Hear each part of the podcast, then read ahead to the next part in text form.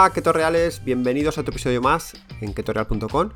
Soy Ira Martínez, vuestro coat y amigo, y hoy os traigo un tema que me gusta mucho porque es eh, validar que esto no es solo una cuestión de calorías, sino que también las hormonas tienen mucho que decir.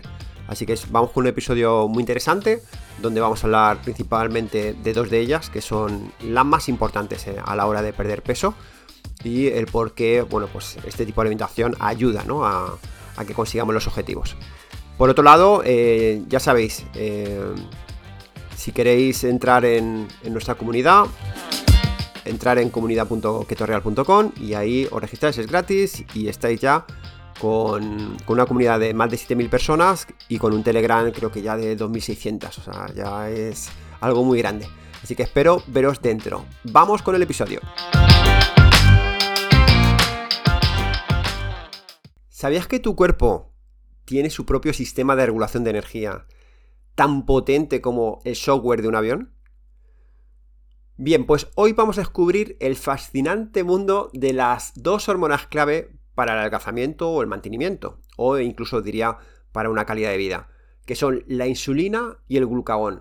Vamos a ver qué papel juegan y eh, cómo funcionan dentro de tu sistema. Te voy a prometer que te voy a revelar cosas que no has aprendido ni en la escuela ni has escuchado en ningún otro lugar. Así que prepárate porque te vas a quedar asombrada. Este conocimiento te va a dar a entender posiblemente por qué a veces o no bajamos de peso o nos estancamos. Pues vamos allá, vamos a empezar con la insulina, que yo le la llamo la organizadora y luego os explico el por qué. La insulina es una hormona que se genera en el páncreas y que se encarga de reducir esos niveles de glucosa en sangre. Esta insulina, cuando se encuentra en la circulación sanguínea, lo que hace es capturar, agarrar, la mete en sus bolsitas, eh, la molécula de glucosa que se encuentren libres en sangre. Este azúcar no puede estar libre en la circulación sanguínea ya que provoca muchos daños en órganos y tejidos. Es decir, es importante que la gente entienda que el azúcar en sangre es tóxico y te mata. Eso es muy importante que lo entendáis. Es decir, el cuerpo en cuanto metéis azúcar en sangre, tiene que luchar para quitárselo de ahí, si no, morimos. Bien, entonces, este problema es precisamente lo que explica la diabetes, que es una patología en la que, como no se puede producir insulina, que sería la diabetes tipo 1, si no la regula bien, pues te destroza, ¿vale? O también hay otra patología que es que las células se han vuelto resistentes a su actividad, que esto es lo que generaría esa diabetes tipo 2, que es lo que llamamos resistencia a la insulina. ¿Vale? Así que hasta aquí todo claro. La insulina es la encargada de llevarse ese azúcar y organizarla. Vale, ahora, la organizadora, la insulina, ¿qué hace con ese azúcar o esa glucosa? Pues la lleva a los almacenes, que están en el músculo, por eso cuanto más músculo más almacén y menos resistencia a la insulina. También la lleva al hígado para que la puedas almacenar. El hígado tiene que tener un poco de glucosa y el tercer punto es que si sobra, si ya los almacenes tanto de músculo hígado eh, ya están llenos, pues lo que hace es que le dice al hígado, bueno, pues todo esto sobrante lo conviertes en grasa, en triglicéridos.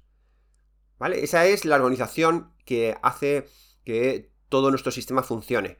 Vamos a rellenar los almacenes de rápida absorción, es decir, si salgo corriendo voy a tirar de la glucosa, por ejemplo, muscular o hepática, la va a segregar el hígado, pero, oye, si sobra, ¿sabes qué vamos a hacer? Vamos a guardarlo en la despensa.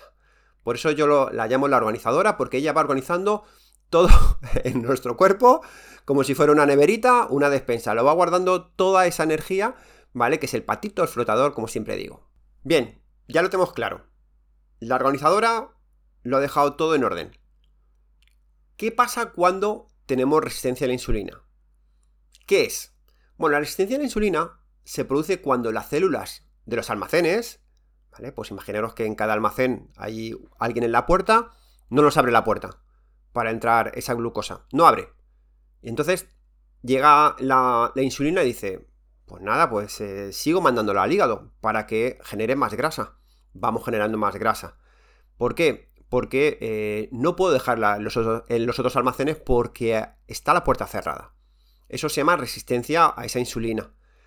Entonces, ¿qué pasa? Que comiendo menos hidratos, como, como los, las puertas están cerradas, pues incluso puedo almacenar más grasa. Eso por un lado, ¿vale? Entonces ya entendéis por qué ahora se habla tanto de la resistencia a la insulina. Cuanto más resistencia a la insulina tengas, más fácil es que engordes. Comiendo eh, lo mismo que antes.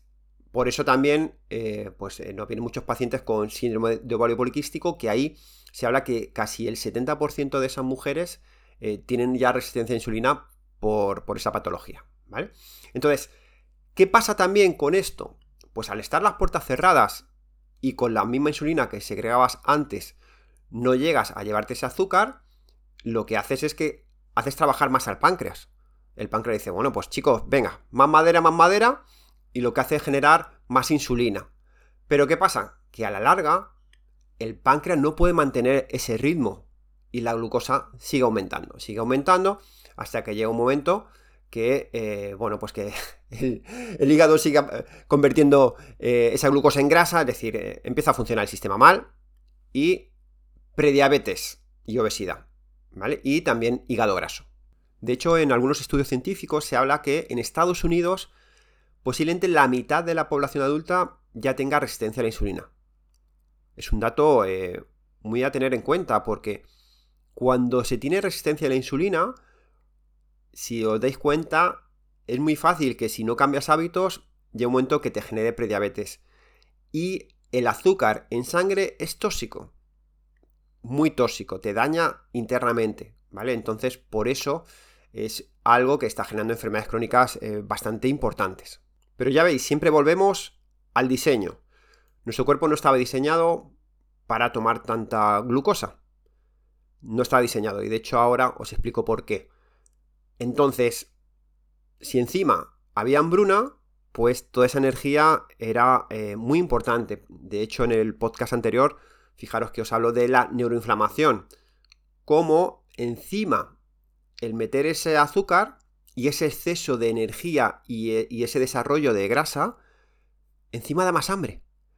¿Por qué? Porque si encontrabas una fuente de tanta glucosa, de tanta energía, la neuroinflamación te iba a generar que comieras más. Así que la pescadilla que se muerde la cola. Por eso, a día de hoy, siempre digo, para mí el azúcar es la, droga más fuerte que existe. Vale, ahora vamos a hablar de la hormona antagonista, que no se habla casi nada de ella, pero es maravillosa, que es el glucagón. El glucagón es una hormona que también segrega el páncreas. ¿Y su función cuál es? Porque ya sabéis que las hormonas son eh, mensajeras señalizan cosas, le dice al cuerpo, oye, haz esto, al otro, ¿vale? Son mensajeras. Entonces, el, el páncreas empieza a generar el glucagón y empieza otra orquesta distinta, que es, como no hay glucosa circulante en sangre porque la insulina se ha ido, o sea, la organizadora trabajado muy bien, ya está todo organizado, ¿vale? Y ya no hay glucosa en sangre. Pero pasa tiempo, imaginaros que estamos haciendo un ayuno, pasa tiempo y, y sigue a ver sin, eh, sin energía circulante y la necesitamos. Entonces, ¿qué hace el glucagón? Por un lado, el glucagón lo que hace es que eh, empieza a los adipocitos decirle, oye, sacar la grasa que vamos a empezar a utilizar, la grasa del almacén. Vamos a utilizar nuestra propia nevera. Es decir, el glucagón es encargado de que tú tires de tu grasa, de tu energía. Pero no se queda solo ahí la cosa, sino que el glucagón también es muy importante a la hora de generar un mínimo de glucosa, porque el cuerpo necesita estar estable en glucosa. Sí o sí el cerebro necesita un porcentaje. Entonces, el glucagón también es el encargado que le dice al hígado, tú ponte a hacer glucosa, que necesitamos un poco de glucosita. Por eso, eh, la glucosa no es un, un, macro esencial. Por eso hay gente que es carnívora, que tú le pinchas el dedo y tiene 70-80 de glucosa, porque el hígado le está generando esa glucosa, porque es necesaria, ¿vale? Entonces, como veis, cuando sube el glucagón es cuando empezamos sobre todo a tirar de nuestra nevera, pero no quita que glucosa siempre vas a tener. Si tu cuerpo funciona bien, pues no vas a tener hipoglucemias si funciona bien. Las hipoglucemias vienen porque tu sistema en ese cambio ha colapsado y no sabe qué hacer, ¿no? Eh, hay un error ahí del software. Pero si todo va bien y tú entras en cetosis y empiezas a utilizar tu almacén, tu grasa como fuente de energía, es que también tiene glucosa. ¿Vale? Esto es muy importante que lo entendáis, que glucosa vas a tener, ¿vale? Que no te vas a morir, ¿vale? Entonces, ¿qué sucede?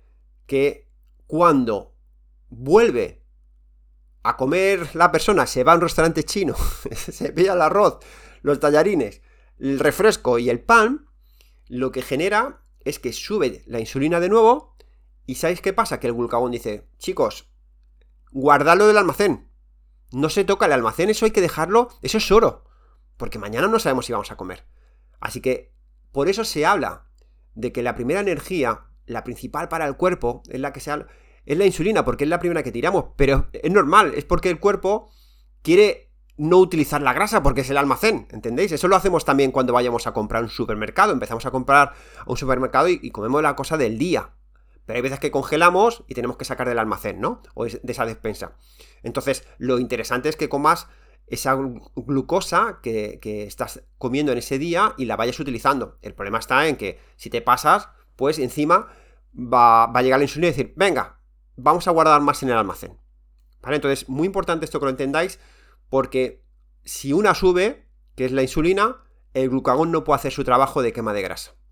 Entonces, eh, ya, ya veis por dónde voy.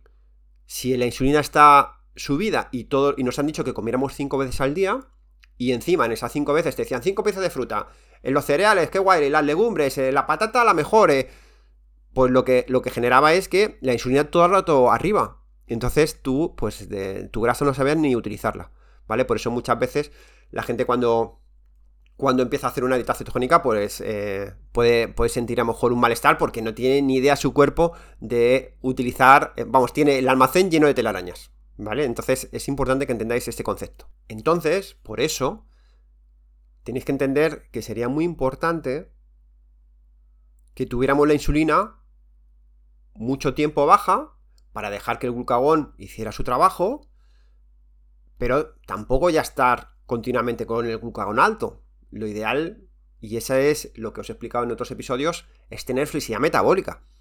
Que la insulina no es la mala, si aquí las hormonas están súper diseñadas, el problema es el exceso siempre de algo. Y el exceso de glucosa hace que eh, estemos obligando a la insulina a, sacar esa toxina del organismo y entonces, bueno, pues trabaja mucho, la hacéis trabajar mucho y genera enfermedades crónicas. Lo ideal es que trabajara lo justo y necesario, tanto una como otra. Eso se llama flexibilidad metabólica. ¿vale? Y eso es lo que tenemos que buscar. Por eso, muchas veces cuando la gente nos pregunta, oye, pues ¿os creéis una cetosis eterna?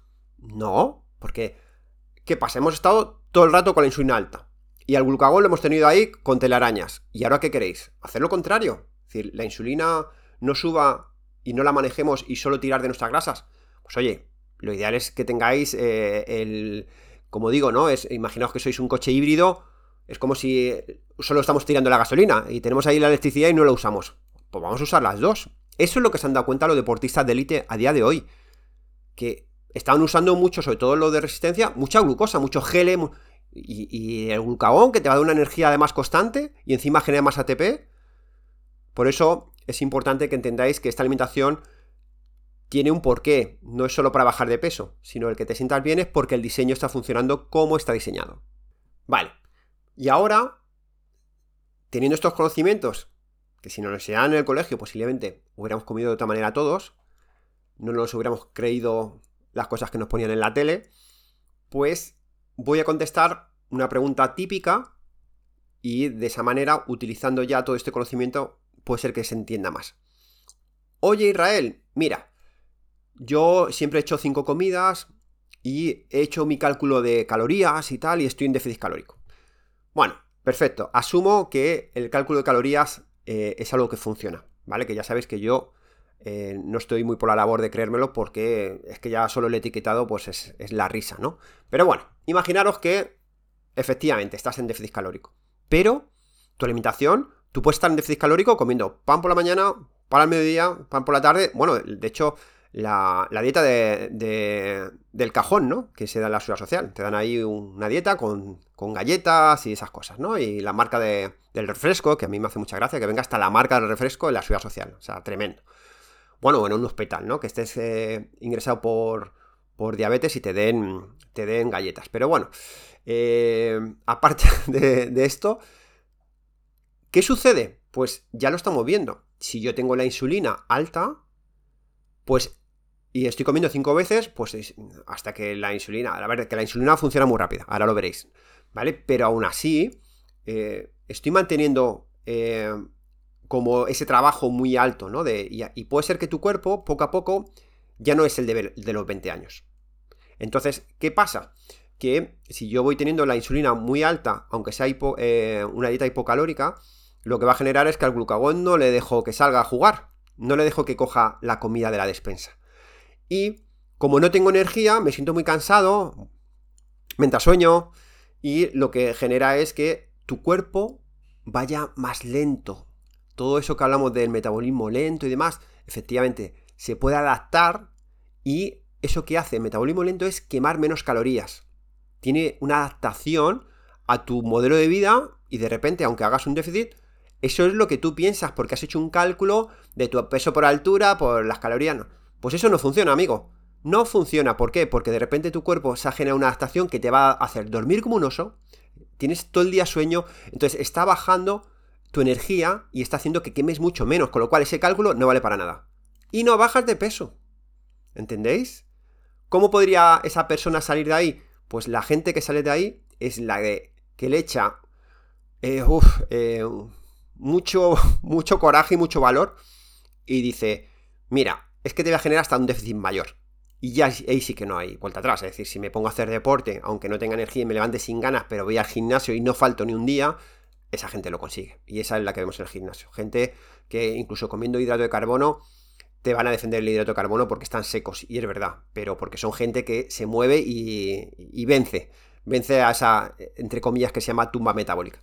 ¿Vale? Como veis, las hormonas son muy importantes en este juego. Y si no las entiendes bien, pues eh, te, te frustras, te pesas y dices, pero ¿por qué no bajo? ¿Qué está pasando? ¿Vale? Entonces, una herramienta interesante, pues sería decir, oye, voy a tener la insulina baja, si genero un déficit y tengo la insulina baja, voy a tener más papeletas eh, a la hora de bajar de peso y si hago actividad ni te cuento. ¿Vale? Entonces ya entendéis por qué, bueno, pues eh, hay esa controversia, pero porque no se entiende bien.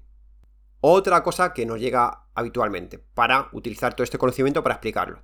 Oye Israel, mira, yo con 20 años me comía una barra de pan, siete cervezas, dos hamburguesas con los colegas, siete cubatas y al día siguiente estaba desinflado, liso, sin embargo, ahora, con 48 años, me tomo medio croissant y he puesto 3 kilos en la báscula. ¿Por qué?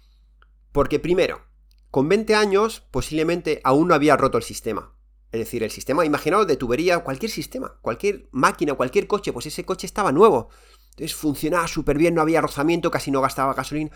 Y encima, te aseguro que con 20 años te movían más. Sí o sí, aunque estudiaras, no parabas de salir de fiesta, de viajes, ibas con los amigos a la calle, por lo menos antes, vamos, eh, no parábamos. Entonces tenías, por un lado, mucha más actividad, quemabas muchísimo más, y encima tenías flexibilidad metabólica. Podías comer, vamos, de todo, y sin embargo tu cuerpo lo gestionaba súper bien, y el glucagón salía el otro, ¿vale? ¿Y qué pasa? Que con la edad, y encima con el sentarismo y el modelo de vida que nos han enseñado, pues estamos sentados ahí en la oficina y que sin infusión, tal, no sé qué, no sé cuánto, mucha, muchos suplementos, tal, pero el glucagón no sale a la cena. No sale. Y si encima me tomo media rosquilla, eh, encima tengo la insulina por las nubes porque tengo resistencia y es que el glucagón es que no sale. Y no bajo. ¿Vale? Entonces, entender que el cuerpo cambia, que la máquina ya no está tan engrasada y la actividad no es la que era. Posiblemente no es la que era. Yo muchas veces cuando se lo hago pensar a la gente me dice, efectivamente Israel, yo sí, hay verdad que iba andando a la universidad, ahí me movía. ¿Vale? Entonces, por eso es más complicado, pero si tú haces una alimentación correcta y reseteas ese sistema, esa flexibilidad metabólica, la reseteas, puedes tener resultados increíbles. Pero además, gente, siempre lo he dicho en los podcasts, gente mayor, ¿eh? Gente mayor que me viene con 67 años, con 74, y dice, guay, yo con mi edad. Bueno, vale que hay un desgaste de tuberías, pero el tema hormonal es fundamental. Yo creo que es de las cosas más importantes, más que las calorías. Entonces, si tú de repente reseteas ese sistema y bajas la insulina y no empiezas a tener esa resistencia, la empiezas a mejorar, empiezas a quitarte, entre comillas, esa prediabetes, que mucha gente no sabe que la tiene y la tiene, y empieza glucagón a coger protagonismo y empieza a manejar esa ruta metabólica de quema de grasas, pues posiblemente tengas éxito. Bien, y para acabar, os dejo dos mensajitos interesantes para que veáis eh, qué, importantes son las hormonas. El glucagón se utiliza como tratamiento de emergencia. Fijaros qué interesante. Cuando hay casos de hipoglucemia eh, severa, especialmente en personas con diabetes tipo 1, el glucagón se puede administrar de emergencia para elevar rápidamente los niveles de glucosa en sangre. Es decir, esto demuestra la importancia de esta hormona crítica en situaciones de vida o muerte. Fijaros qué interesante como yo te pincho glucagón y genera glucosa. Bueno, pues que entendáis esto, que es muy importante cómo funciona el cuerpo. Y otra cosa muy importante también, que yo creo que también he dicho muchas veces, que ahora se ha, puesto muy de moda, ¿no? El anti-aging, hay muchos famosos que están invirtiendo millones y millones de, de, dólares en vivir más años, es normal, ¿no? Al final, si ha conseguido mucho éxito, pues intentar alargarlo en el tiempo, ¿no? Bueno, pues si hablamos de insulina y longevidad, las investigaciones recientes, sobre todo, pues hay muchas en animales, que es las que se ven más eh, a corto plazo, ¿no? Y se pueden estudiar. Se ve que los niveles bajos de insulina dentro de un rango saludable pueden estar asociados con mayor longevidad. ¿Vale? Este descubrimiento eh, pone en manifiesto la compleja relación entre la insulina, la dieta, el envejecimiento y la salud en general. Eso eh, tiene mucho sentido eh, con otros estudios que hablan del ayuno. Al final, cuando haces ayuno, la insulina está baja. Y eso, por lo visto, hace que el cuerpo viva más años. Yo lo que veo en general es... La insulina es súper importante y es hermosa también, es eh, la que nos ayuda a, organizar todo nuestro cuerpo y, es muy importante también a la hora de, hacer ejercicio. Bueno, tiene, tiene distintas rutas, ¿no? Anabólicas incluso. Pero el tema es que si le dan mucho trabajo, y al páncreas también, y empiezas a generar más de la cuenta cuando en diseño no estabas acostumbrado, te vas antes al hoyo. ¿Vale? Así que con esto acabo.